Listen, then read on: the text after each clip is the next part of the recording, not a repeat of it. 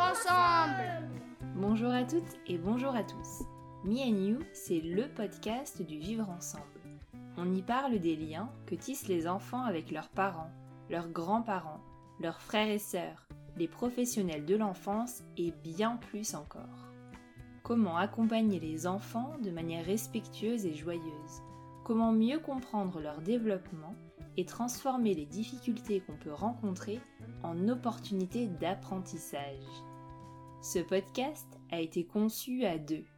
Je suis Mélodie Lopez, je suis la créatrice de Happy Kids, je suis aussi professeure des écoles et maman de quatre enfants.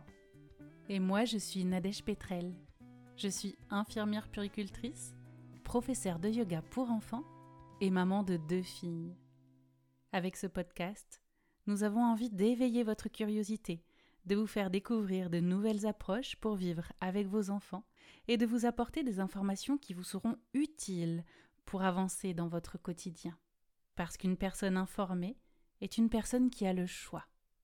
Alors, si vous aimez ce podcast, n'hésitez pas à vous abonner et à nous donner un coup de pouce en mettant 5 étoiles sur votre plateforme d'écoute et en partageant sur les réseaux sociaux. Bienvenue dans cet épisode 1 de la toute première saison du podcast Me and You. Donc cet épisode va être un épisode un peu particulier dans le sens où on va essayer de se présenter avec Mélodie, essayer de vous partager nos valeurs, tant personnelles que professionnelles. Et on va vous expliquer également comment est né ce podcast.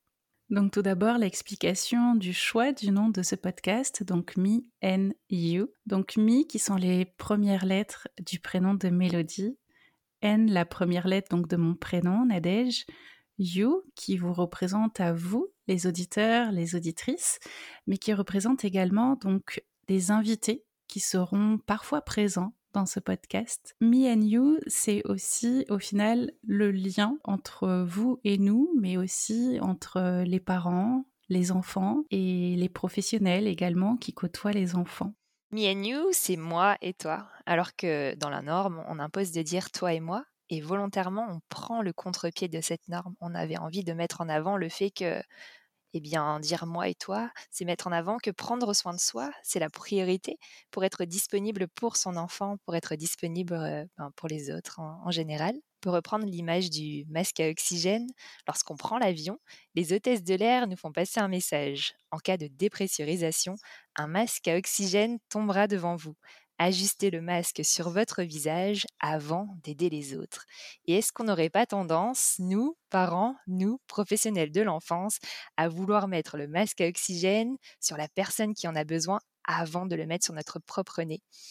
C'est ce qu'on va développer au travers d'une série d'épisodes dans lesquels on va explorer les étapes clés du développement de l'enfant. De l'enfant avec son parent, de l'enfant avec les professionnels qui l'entourent et qui l'accompagnent. On a à cœur de vous proposer une série d'épisodes qu'on traitera par ordre chronologique, du désir d'enfant, de la grossesse, la naissance, avec toutes les étapes de motricité libre, de diversification pour nous amener jusqu'à notre adolescence et pourquoi pas au moment où on devient grand-parent. Notre objectif et ce qui nous tient à cœur, c'est de vous fournir des informations qui s'appuient sur les neurosciences affectives et sociales. Et c'est pour cela qu'on fera intervenir également différents invités et qui partageront leur expérience, leur expertise, afin de recréer le village tellement nécessaire pour s'élever et élever nos enfants. Euh, alors Nadège, tu es le N de Me and You. Tu es mon amie, tu es passionnée, généreuse et curieuse et c'est pour ça que je suis vraiment très touchée de pouvoir partager ce podcast avec toi. Je t'ai rencontré pour la première fois à Aix-en-Provence, puisque nos aînés étaient alors dans la même école maternelle. Je me souviens que tu portais ta petite en, sling et ça me donnait le, sourire le matin quand j'accompagnais mon fils à l'école. Et puis je t'ai découvert davantage dans une formation qu'on a partagée, puisqu'on est devenus ensemble instructrices en massage bébé. Alors je t'ai préparé quelques questions pour qu'on apprenne à mieux te connaître et j'aimerais que tu nous partages le cheminement que tu as suivi et qui t'amène aujourd'hui à créer ce podcast. Merci Mélodie. beaucoup d'émotions en t'écoutant parce que je découvre totalement là tout de suite à l'instant ce doux message. Alors, pour répondre à cette question, donc euh, de ce qui m'a amené aujourd'hui à créer ce podcast avec toi, je pense que déjà c'était un petit peu à l'intérieur de moi depuis longtemps. Déjà du fait de ma profession, puisque je, suis infirmière puricultrice Et donc, je travaille auprès des enfants et des familles déjà depuis plus de dix ans.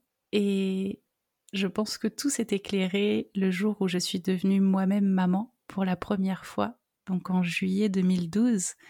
C'est vraiment la naissance et la connaissance que j'ai pu faire avec mes deux filles qui m'a amené à me poser beaucoup beaucoup de questions, à effectuer aussi euh, beaucoup de recherches et de nouvelles formations. Et petit à petit, tout ça, ça a pris vie à l'intérieur de moi et je pense que de vivre avec mes propres filles, d'essayer de chercher des outils pour justement créer toujours de plus en plus de liens parce que les débuts ont été assez difficiles, tant avec notre aînée qu'avec euh, notre seconde fille. Et j'avais justement ce besoin de pouvoir créer ou recréer ou renforcer en tout cas euh, du lien avec elle. Et depuis toujours, j'ai eu envie de transmettre à chaque fois tous ces outils bien-être que j'ai pu découvrir et expérimenter à la fois en tant que maman, mais aussi à la fois en tant que professionnelle avec les familles que j'ai côtoyées jusqu'à aujourd'hui. Et du coup, c'était important pour moi de pouvoir aujourd'hui essayer euh, d'en parler et de diffuser tous ces messages, pourquoi pas euh, avec un support différent et donc au travers de ce podcast, et de pouvoir le faire avec une personne en qui j'ai entièrement confiance, donc toi.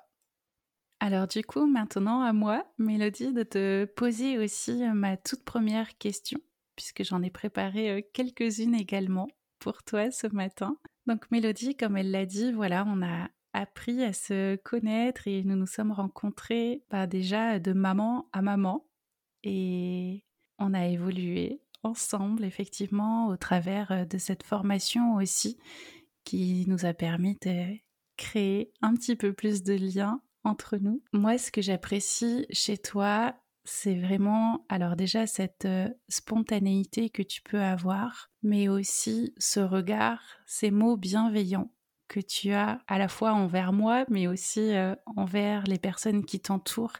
Et je sais que j'ai toujours été très admirative en fait de la personne que tu es, de tout ce que tu peux apporter et transmettre autour de toi. Et vraiment, je suis très très très heureuse de partager ce projet avec toi. Et du coup, ma toute première question, c'était de savoir pourquoi est-ce que tu as été amené à créer donc non pas ce podcast, mais Happy Kids. Et si du coup, tu peux nous en dire un petit peu plus aussi sur Happy Kids.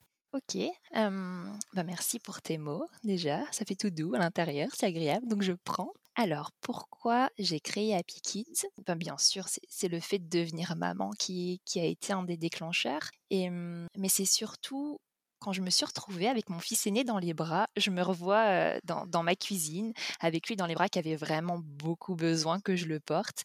Et moi, j'avais en tête les images du bébé qui dort dans son berceau et qui dort beaucoup parce qu'on me disait un bébé, ça dort énormément. Il y a même cette expression dormir comme un bébé. Donc, j'avais l'impression que j'allais rentrer de la maternité, poser ce petit loulou dans son berceau et puis voilà, continuer ma vie comme elle l'était avant que je devienne maman.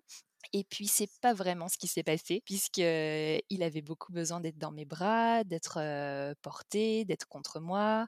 il dormait sur moi et puis je me disais mais attends, est-ce que c'est est-ce que bien ce que je fais? Est-ce que c'est normal ce que je vis? Et je me sentais un petit peu désemparée par rapport à cette intensité de besoin et le fait que bah, rien que de prendre une douche, ça devenait un exploit. Et, donc, je me suis tournée vers une association de soutien à la parentalité un bébé au naturel à Aix-en-Provence et j'ai commencé à partager quelques ateliers. Au départ, je crois un papotage. Et puis là, j'ai découvert déjà que en fait, j'étais pas la seule à vivre ça et que en fait, ce petit être que j'avais dans les bras, c'était un petit être humain et qu'en fait, les petits, les petits êtres humains, eh bien, c'est naturel de ressentir ces besoins de proximité et, que les images qu'on peut voir du bébé qui dort dans son lit, bah, c'est peut-être vrai pour des bébés un peu plus grands, mais voilà, un bébé d'une semaine, il a besoin et il se développe en fait sur le ventre de son parent. Et ça m'a tellement enlevé peut-être une culpabilité parce que en fait, je commençais à me sentir nulle, à me dire, waouh, mais attends, tu dois pas savoir faire parce que regarde autour de toi, on te dit que les bébés dorment très bien, le tien il dort sur toi, il y a un problème. Et quand j'ai découvert que c'était je me dit, «Ah, mais pourquoi en cours de prépa à l'accouchement, c'est pas le genre de choses qu'on a abordé parce que ok, on m'avait appris les positions, soulager la douleur, etc. Mais on m'avait pas du tout parlé du après et quand le bébé serait là. Et je me suis dit, ah, mais j'aurais tellement envie qu'on me partage tout ça. Et puis, un peu plus tard, plus pour mon deuxième, j'ai davantage découvert le portage, le massage bébé, et en fait, toutes ces invitations à, créer du lien avec son enfant, et surtout des beaux prétextes pour échanger sur, sur sa parentalité et, tout, et sur tous les chamboulements que, que, ça vient, que ça vient générer. Et je me suis dit, ah, mais j'aimerais en fait tellement diffuser ça que tous les parents soient informés de ça parce que ça lèverait tellement de culpabilité et de doute et d'avoir vraiment des informations sur ben, un petit être humain, de quoi il a besoin, que ce qu'on ressent c'est naturel, qu'on n'est pas tout seul à ressentir ça, que finalement dans notre société on est quand même assez seul face à, notre parentalité et que c'est pas naturel, qu'on devrait vivre en tribu et puis passer le relais. voilà, quand on a bercé notre bébé, on passe à la personne qui est à côté, qui va continuer à bercer le bébé et puis ainsi de suite. Et pendant ce temps, nous on se ressource Et, en fait, au moment où, mon mari a été muté dans le cadre de son travail, je me suis dit, ben, je vais démissionner de mon, de travail d'ingénieur parce que c'est pas ce qui fait sens pour moi. Et je vais créer une structure où justement, je, je pourrais accompagner les parents, leur fournir ben, toutes ces informations qui m'ont tellement aidé à mieux comprendre mon enfant et, ce lien-là. Et c'est comme ça que je me suis formée ben, au portage, au massage bébé, euh, à la communication gestuelle associée à la parole, et puis après euh, au yoga, parce que mes enfants ont grandi, et puis il y a eu des tempêtes émotionnelles qui étaient assez déroutantes pour moi, et je me suis dit, oula, il faut d'autres ressources. Et puis petit à petit, en fait, euh, plus mes enfants ont grandi, et plus j'ai eu d'autres questions, et plus mes formations suivi mes interrogations, et voilà, aujourd'hui, ce qui me plaît dans Happy Kids, c'est ça, c'est vraiment fournir des informations, des ressources pour accompagner les parents dans leur parentalité et créer du lien avec, avec leur enfant. Waouh, merci, ça fait beaucoup écho. On se retrouve dans ces questionnements de parents. Alors justement, par rapport à ça, j'en profite pour te poser ma deuxième question. J'aimerais savoir, toi, ce que tu aurais aimé qu'on te souffle à l'oreille lorsque tu étais enceinte de ta première fille? Parce que si vraiment je me replonge au vécu qu'on a eu, alors j'y qu'on a eu parce que c'est vraiment de ce qu'on a vécu et ressenti, mon mari et moi, juste après la naissance de notre première fille, on s'est vraiment senti seuls et vraiment les mots et les pensées qui nous sont venus à l'esprit, c'est vraiment on nous a menti. On nous a menti, on nous dit que avoir un bébé ou un enfant c'est que du bonheur et c'est pas vrai. Et je me souviens vraiment, je, peux encore ressentir en fait la colère qu'on ressentait à cette période-là, que justement personne ne nous ait prévenu, bah, justement par rapport à ce que tu disais tout à l'heure, que qu'un bébé euh, c'est pas juste on le pose et il dort euh, toute la journée et on fait notre vie à côté, que tout ce qu'on peut voir dans les films ou autres, ou en tout cas tout ce qu'on nous véhicule comme euh, pensée, image de la maternité, des premiers jours avec un enfant, enfin avec un bébé, un nouveau-né, c'était tellement différent de nous, de ce qu'on était en train de vivre. Et, euh, ça peut paraître euh, violent, mais je sais que nous, on, on, a eu pensé que si on avait été au courant, bah, peut-être qu'on n'aurait pas fait d'enfant. Alors, bien évidemment, au jour d'aujourd'hui, on a du recul, on a de l'expérience, on a compris plein de choses, donc euh, forcément, on ne regrette absolument pas euh, bah, qu'elle soit là. Et d'ailleurs, bah, voilà, elle a, elle a eu une sœur. Mais c'est vraiment cette sensation de un peu de trahison en fait qu'on a ressenti, que personne nous ait dit euh, attention parce que ça peut être difficile. Alors je sais que voilà, il y a certaines familles dans lesquelles tout se passe bien, euh, où les premiers jours de vie, euh, effectivement, peuvent très très bien se passer. Nous, c'était pas le cas. On a vraiment eu euh, beaucoup, je me souviens, des pleurs du soir qui, duraient de facilement 18h à 23h. Et c'était énorme pour nous. On était vraiment fatigués, épuisés, isolés, puisqu'on avait notre famille qui était loin. On habitait à Aix-en-Provence à ce moment-là. Et donc, je pense que si j'avais voulu qu'on me souffle quelque chose à l'oreille pendant ma grossesse, euh, ça aurait été déjà de pense à préparer des petites choses comme les repas, euh, peut-être une personne qui viendrait faire le ménage, parce que tu auras besoin de relais et d'aide. Euh, ça, c'est vraiment quelque chose, en tout cas, que moi, je n'avais pas du tout en tête et pour lequel je ne me suis pas du tout préparée. Donc, c'est vrai que non seulement on était isolés, mais en plus du coup il fallait tout faire parce que nous n'avions rien anticipé de, cette situation-là. Et ensuite j'aurais aimé qu'on me dise euh, alors tu verras, ce sera pas toujours facile, mais tu n'es pas seul et ça va passer. c'est vraiment le, truc de se dire tu n'es pas seul. Et du coup, ça rejoint un petit peu ce que tu disais tout à l'heure. Et hum, le ça va passer dans le sens où, même s'il y a des jours qui sont vraiment difficiles, où tu as l'impression d'être au fond du fond, il y a des jours où effectivement, euh, ce sera beaucoup plus doux. Donc, je pense que ce sont vraiment ces notions-là qui m'ont vraiment manqué et qui peut-être ont contribué aussi au fait que ça a été un grand plongeon. Je comprends et je me retrouve aussi dans ce que tu dis. Ces souvenirs de soirées interminables, des pleurs du soir et de se sentir démunis euh, face à ce bébé qui pleure et t'as beau répondre à ses besoins et non, c'est très intense pendant des heures et des heures et toi t'es déjà fatigué. Eh bien du coup, euh, moi je vais rebondir sur une autre question euh, pour toi justement, pour essayer de savoir qu'est-ce que toi tu as trouvé ou vécu de plus difficile depuis que tu es devenue maman? Il y a différentes étapes de la vie de mes enfants. Je pense que ça a vraiment commencé, toi, bah, justement par ces pleurs du soir, où je me souviens que je, passais pas des très bonnes nuits déjà, et dans la journée, bah, mon fils aîné, il avait énormément besoin d'être porté, donc je le portais euh, toute la journée, il dormait sur moi, et je le portais à bras parce qu'à l'époque, je connaissais pas trop le portage, et donc j'étais épuisée, et puis le soir, je savais qu'à 18h, euh, il allait commencer à pleurer et il allait pas s'arrêter avant minuit facile. Et, et là, je me sentais nulle déjà de pas de pas arriver à, comprendre ce qui n'allait pas pour lui. Et, et puis on, je passais le relais un peu à mon mari et puis on se regardait, enfin vraiment désespéré. Et puis ça a duré des jours et des jours. Et en fait, ça a duré jusqu'à ces trois mois à peu près. À partir de trois mois, ça s'est un peu calmé. Mais ça, j'avais trouvé ça très très difficile.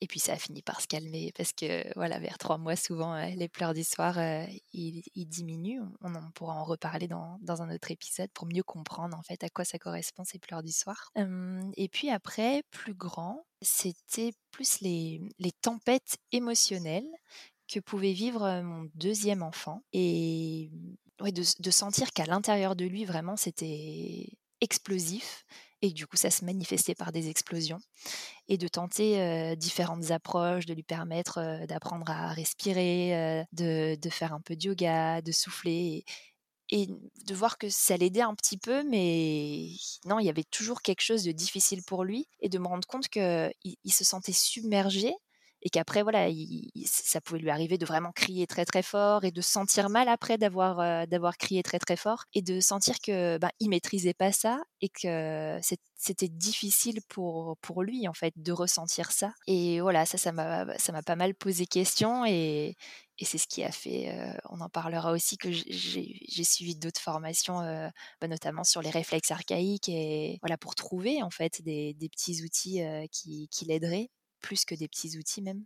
Mais voilà, en fait, je me rends compte que c'est de me sentir démunie et de, voir mes enfants en détresse, voilà, qui étaient, qui douloureux pour moi. Mais heureusement, ensuite, c'est contrebalancé par, par des moments où on essaye, on rate, et puis on essaye à nouveau, et puis on rate, et puis, et puis on essaye, et puis un jour, oh, ok, on voit que ça commence à s'améliorer un peu.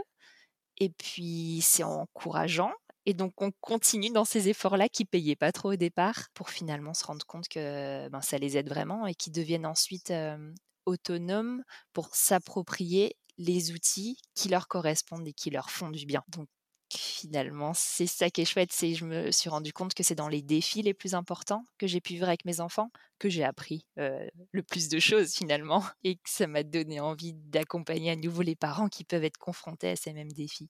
Mm. Alors c'est rigolo parce que ça me parle aussi beaucoup, parce que chez nous aussi c'est notre deuxième fille qui a eu des tempêtes émotionnelles euh, intenses. Et, euh, et oui, et, ces outils qu'on partage, effectivement, on en partage plusieurs avec les enfants, et comme tu le dis, après ils choisissent euh, ce qui leur correspond le plus et le mieux. Mm. C'est ça. Et des fois, c'est pas forcément ceux qui nous nous parlent le plus, tu vois? Donc c'est ce qui me déroutait un petit peu.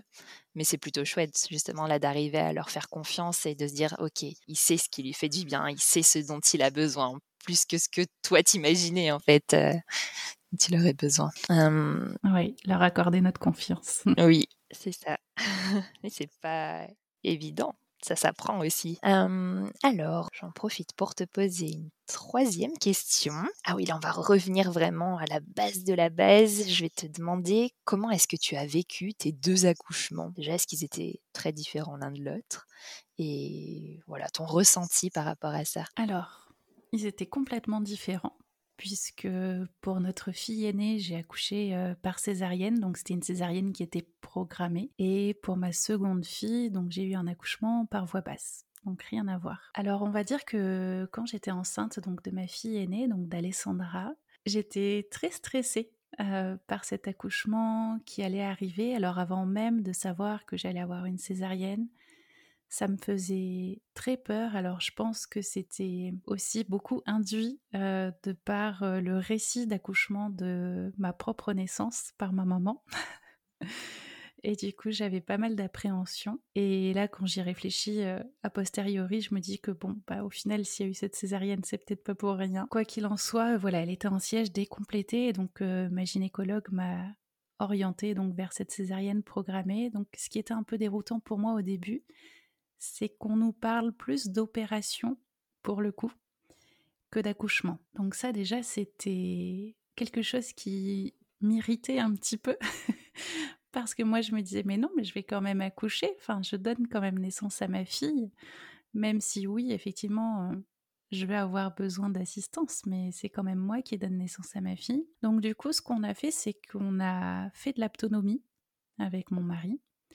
Et j'ai eu une sage-femme qui nous a accompagnés pendant ces séances qui étaient vraiment formidables et qui m'a permis de vivre cette césarienne de façon vraiment très apaisée dans le sens où elle m'a préparée au bruit qui allait y avoir dans la salle, au bruit au moment où ils aspirent donc le liquide amniotique et donc là elle m'a invité à pousser au moment où j'entendrais ce bruit-là. Donc vraiment quand je dis qu'elle m'a préparée, c'est parce que elle me demandait de fermer les yeux, elle faisait plein de bruit dans la pièce dans laquelle on était, jusqu'à donc euh, imiter ce bruit d'aspiration du liquide amniotique pour donc m'inviter et m'apprendre en fait à pousser par le vent. Et c'est vrai que quand Alessandra est née, c'est vraiment ce que j'ai fait parce que j'ai reconnu tous ces bruits-là.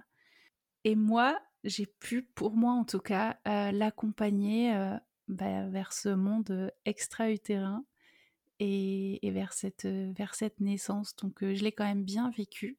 Et ensuite, j'ai eu la chance aussi de pouvoir euh, l'avoir de suite en peau à peau sur moi. C'est-à-dire que j'ai pas eu à attendre les deux fameuses heures que bien souvent beaucoup de mamans ont à vivre. J'ai retrouvé mon mari et ma fille de suite après la césarienne en fait, et je l'ai eu en peau à peau directement. Et on a pu voilà se faire des petits films. On était vraiment tous les trois et, donc j'en ai vraiment un beau souvenir en tout cas. Et pour Ambre, bah du coup c'était euh, encore tout autre chose. Et, euh, j'en garde aussi un, très bon souvenir. puisque voilà, j'ai donné naissance cette fois-ci par voix basse.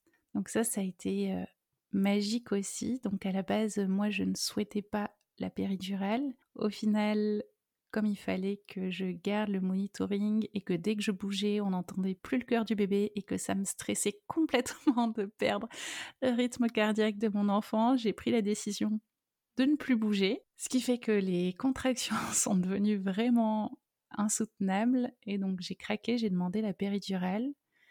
Cette péridurale qui n'a pas marché, donc au départ je ne, je ne le savais pas et je ne le comprenais pas dans le sens où bah, pour Alessandra, donc je n'avais pas vécu les contractions. Et donc j'appuyais sur, cette péridurale vraiment très souvent. Et quand l'anesthésiste est revenu en me demandant comment ça allait et, que je lui ai dit écoutez, euh, j'appuie vraiment toutes les deux minutes, j'ai l'impression que c'est pas assez dosé ou quoi.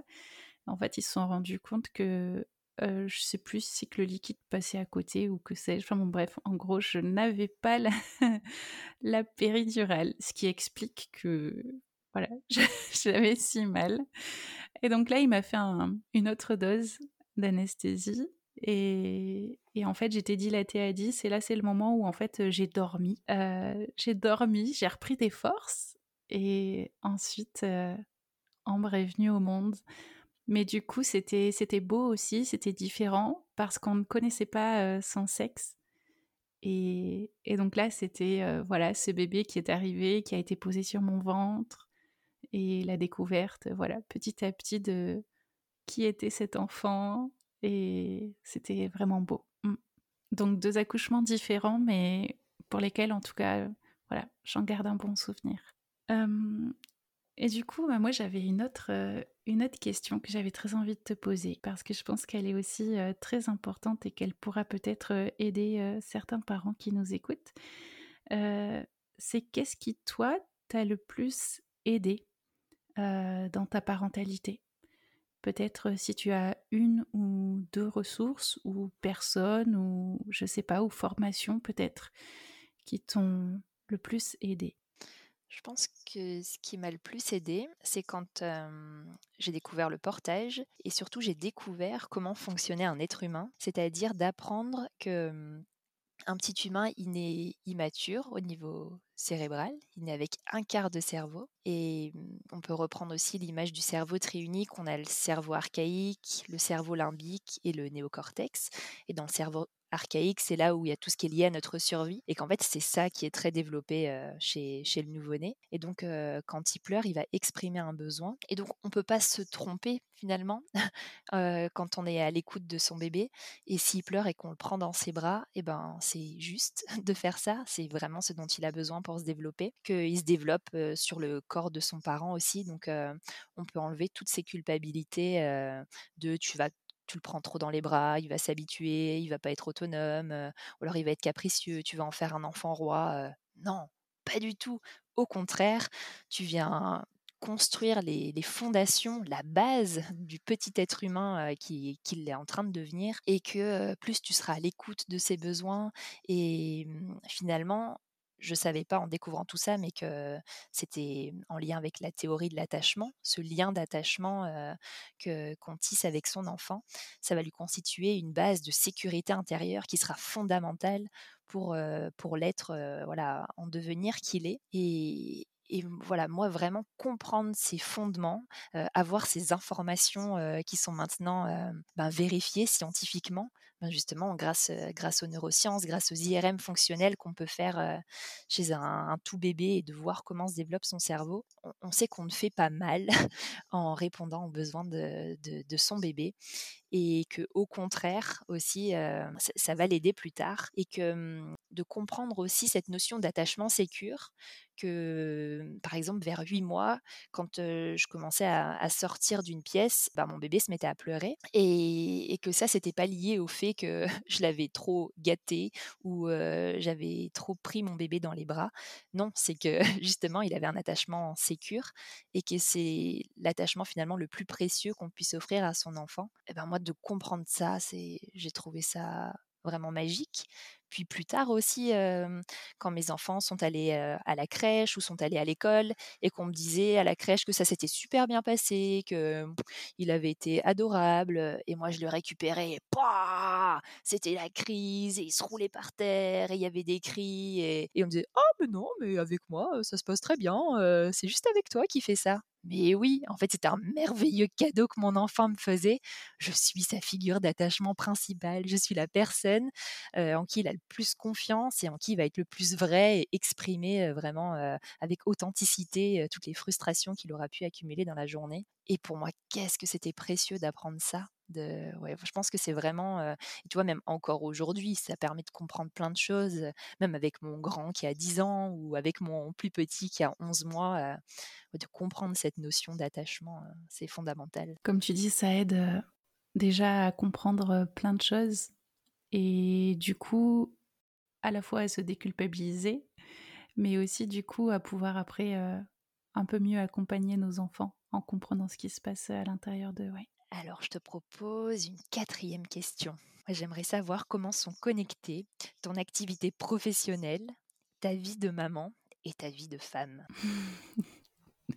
Vaste sujet.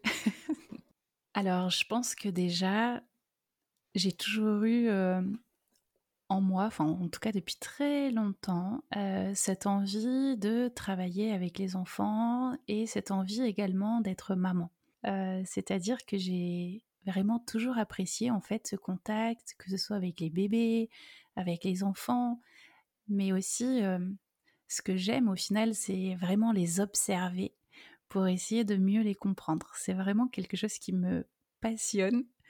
Et c'est vrai que comme j'ai travaillé pendant plusieurs années en service de néonatologie, je m'étais formée au NIDCAP, aux soins de développement. Donc justement, ce sont des, des pratiques qui nous amènent vraiment à observer l'enfant, mais pas uniquement euh, physiquement, c'est aussi euh, voilà avec son rythme cardiaque, sa respiration. Enfin, c'est vraiment très très très global pour justement être amené à lui créer un environnement qui soit le plus propice possible pour qu'il puisse se développer de façon harmonieuse. Et je pense que, en fait, c'est ça qui est peut-être euh, la base de tout, en tout cas euh, à l'intérieur de moi, c'est vraiment euh, de me dire que je suis fascinée par le bébé, l'enfant, le petit humain, en fait, depuis qu'il se développe même in utero. Je suis vraiment toujours en admiration, en fait, devant toutes les capacités dont sont dotés euh, les enfants. Et je prends beaucoup de plaisir à essayer justement, euh, voilà, de toujours euh, comprendre qu'est-ce qui se passe à l'intérieur de ce petit corps pour justement essayer de proposer un environnement qui soit le plus adapté possible. Alors en fonction de mes capacités, hein, je suis pas plus surhumaine que, que quelqu'un d'autre. J'ai aussi mes limites. Mais du coup, j'ai cette volonté-là, en tout cas, à l'intérieur de moi. Et et je pense que tout est lié en fait entre ma profession, la maman que je suis, parce qu'il y a aussi toutes ces formations que, que j'ai pu faire et qui m'ont beaucoup apporté justement dans la connaissance de l'enfant et de son développement, qui font que je trouve ça tellement passionnant que ben, même dans notre quotidien de parents, ça a aussi un impact. Et inversement, dans le sens où depuis que je suis devenue maman, ça a changé aussi beaucoup ma pratique professionnelle parce que de vivre justement ma maternité, de vivre euh, euh, cette même parentalité, ça m'a permis de comprendre vraiment en le vivant certaines euh, notions qui pouvaient être jusque-là en fait très théoriques mais pas forcément pratiques. C'est-à-dire que on peut apprendre plein de choses dans les formations, on peut lire plein de choses dans les bouquins et puis après il y a la réalité, le terrain. qui est pas toujours, euh, voilà, aussi simple que, que ce qu'on pourrait lire dans les livres. Et du coup, qui demande toujours bah, de s'adapter, beaucoup de, créativité, parce que aussi ce qui marche avec les enfants euh, à un instant T ne marche pas forcément euh, le mois qui suit ou même la semaine qui suit. Donc des fois c'est un peu perturbant. Mais c'est vrai qu'après j'ai aussi la chance d'avoir un mari qui, a une même vision, on va dire, euh, de la parentalité aussi, euh, et qui amène aussi euh, souvent des questionnements, des réflexions, ou un nouvel article qui va aussi trouver, qui va me partager, ou un podcast qui va m'envoyer pour écouter, et qui amènera toujours ces réflexions. Donc c'est vrai qu'après, je pense que c'est important de se dire, je suis en recherche d'informations pour avoir un choix euh, justement, pour pouvoir euh, choisir et être libre de mener euh, à la fois ma vie voilà, de parent ou de pro avec mes valeurs, qui soient en adéquation en tout cas avec mes valeurs, sans se, se fixer, comment dire, c'est-à-dire qu'on peut avoir un idéal vers quoi on a envie de tendre, mais ne pas se, se flageller ou se fouetter non plus si jamais c'est pas exactement pareil parce que encore une fois, il y a voilà la théorie et il y a aussi la pratique. Et je me dis que déjà d'être en questionnement, en recherche d'informations, c'est déjà bien parce que ça veut dire qu'on est toujours dans le mouvement, dans la remise en question et puis dans le fait de se dire que les connaissances ou les notions qu'on a, on est OK avec le fait que ben, peut-être demain, elles seront complètement différentes. Et de pouvoir se laisser cette possibilité-là, cette opportunité-là de, de changer, d'évoluer, ben, c'est important. Et, c'est vrai que j'essaye en tout cas moi, de me laisser cette liberté-là, à la fois en tant que maman et à la fois euh, en tant que, que professionnelle. Alors moi aussi, j'ai une dernière question, mais tu y as déjà un petit peu répondu euh, tout à l'heure. C'est pour toi, pourquoi est-ce que ce lien justement euh, d'attachement, ce lien entre un parent et un enfant est-il si important et si précieux? Et oui, c'est vrai que j'en ai parlé un petit peu tout à l'heure quand on parlait de mmh, théorie de l'attachement, puisqu'en fait, on, se construit avec une personne. On est obligé de, de s'attacher à quelqu'un. C'est voilà, c'est notre nature d'être humain. On ne peut pas faire autrement que d'avoir une figure d'attachement, par exemple. Et mmh, ça va être le cas quel que soit le contexte de naissance, même si un bébé naît et que ses parents ne peuvent pas s'occuper de lui et, alors il va être placé en pouponnière par exemple, eh bien il va s'attacher ce bébé à la personne qui va prendre soin de lui le, plus, répondre à ses besoins le plus pendant les premiers mois de sa vie. Et, c'est ça qui va faire les racines de, son développement, de qui il va devenir plus tard. Ça va faire son, socle, voilà, sa, sa base, sa base de sécurité. Et mmh, c'est vraiment primordial ce lien. On va parler voilà du lien du lien parent-enfant, puis du lien que va tisser l'enfant avec bah, par exemple les professionnels qui vont s'occuper de lui à la crèche et puis et puis à l'école. et puis on verra que à l'adolescence, eh bien la figure d'attachement elle change et que l'enfant il va s'ouvrir plus avec avec ses copains. Et puis ensuite, ben, la figure d'attachement elle change à nouveau puisque ça va devenir bah, notre conjoint par exemple. et puis encore plus tard, quand notre conjoint ne, sera plus là, notre figure d'attachement principale, eh ben, ça va devenir nos enfants. Donc on voit qu'il y a vraiment une boucle qui, se crée et qui va nous accompagner tout au long de notre existence. Et pour nourrir ce lien, il y a plein plein de, façons différentes de le faire. Ben, tout bébé, ça va être beaucoup par, par le toucher, par exemple au travers de massages, mais juste de câlins, de portages, au travers de, de comptines par exemple, d'interactions. On voit un bébé naturellement, il fait des sons A, c'est le, son préféré de mon, de mon, petit loulou en ce moment là, et il sait que ça, ça va attirer notre attention et qu'on va répéter A. Et puis là, comme ça, en fait, on, commence à tisser des liens et puis après, ça va être des moments de, partage, de, de jeu, des, activités de, peinture par exemple, ou juste de faire une balade en forêt et de, donner la main ou d'observer les oiseaux ensemble. Et ce lien, voilà, il, est vraiment, il est vraiment fondamental. Et c'est beau, je trouve, d'observer que on peut même à n'importe quel âge, si justement, ben, pour n'importe quelle raison, c'était compliqué de tisser un lien avec son bébé, parce que voilà, on en parlera peut-être dans, un prochain épisode, mais c'est pas toujours évident de voilà de l'amour au premier regard et de le lien se fait pas forcément se fait pas forcément tout de suite. Et eh bien, ce qui est chouette, c'est qu'en fait, à n'importe quel âge, on peut recréer du lien on peut réparer la relation. Et c'est ce, que j'aime beaucoup aussi dans cette notion-là, c'est que rien n'est figé. Tu disais tout à l'heure, tout est mouvement. Et voilà, c'est pareil si dans l'enfance le lien c'était compliqué, et eh ben peut-être qu'on peut recréer un lien à l'âge adulte en, partageant d'autres choses. Voilà, et donc c'est, tout ce mouvement, c'est le fait qu'il y ait des évolutions possibles à n'importe quel âge qui fait que c'est un sujet qui est passionnant, vraiment. Et je trouve ça très important ce que tu dis de, effectivement, le fait qu'il n'y ait pas toujours euh, cet amour au premier regard, comme tu dis, mais que pour autant, le lien peut être créé à tout moment. Parce que c'est vrai qu'on entend euh, beaucoup euh, qu'il y a beaucoup de choses qui se passent les premières années de vie d'un enfant, ce qui est globalement vrai, mais on peut créer ce lien même plus tard. Et c'est important de le garder à l'esprit, c'est important. Et oui, parce qu'on peut ressentir une grande culpabilité justement quand, euh, quand on apprend plus tard que ben, oui, l'attachement qu'on a créé avec son enfant, c'est pas forcément un attachement sécure. Et du coup, quand on, lit ça, waouh, ça peut être très très violent. Et heureusement, voilà, on sait qu'on a une plasticité cérébrale qui fait que on peut toujours guérir, réparer la relation.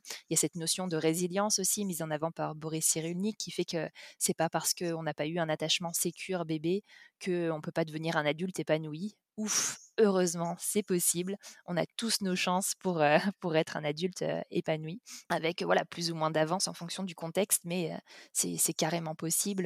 voilà, on pourra parler des différentes approches corporelles, psychothérapeutiques. Enfin, il y a plein d'outils à notre disposition pour, pour arriver à atteindre ça, mais voilà, c'est pas figé et gravé dans le marbre. voilà, cette relation, elle évolue, ce lien évolue et on peut toujours l'améliorer. Eh ben, merci beaucoup, Mélodie. Merci à toi. Je crois qu'on a terminé du coup nos questions. Oui, et puis on a, mine de rien, parlé de pas mal de notions fondamentales bah, qu'on prendra du coup beaucoup de plaisir à développer dans les prochains, épisodes. D'ailleurs, on peut peut-être annoncer le thème de l'épisode numéro 2. Dans l'épisode suivant, on parlera bien du désir d'enfant et voilà de, ce projet, familial en construction. Vous venez d'écouter l'épisode 1 de la saison 1 du podcast Me and You, le podcast du vivre ensemble créé par Mélodie Lopez et Nadège Petrel. Si cet épisode vous a plu, vous pouvez mettre 5 étoiles sur votre plateforme d'écoute et partager sur les réseaux sociaux. Dans le prochain épisode, on vous parlera du désir d'enfant, du fondement du devenir parent.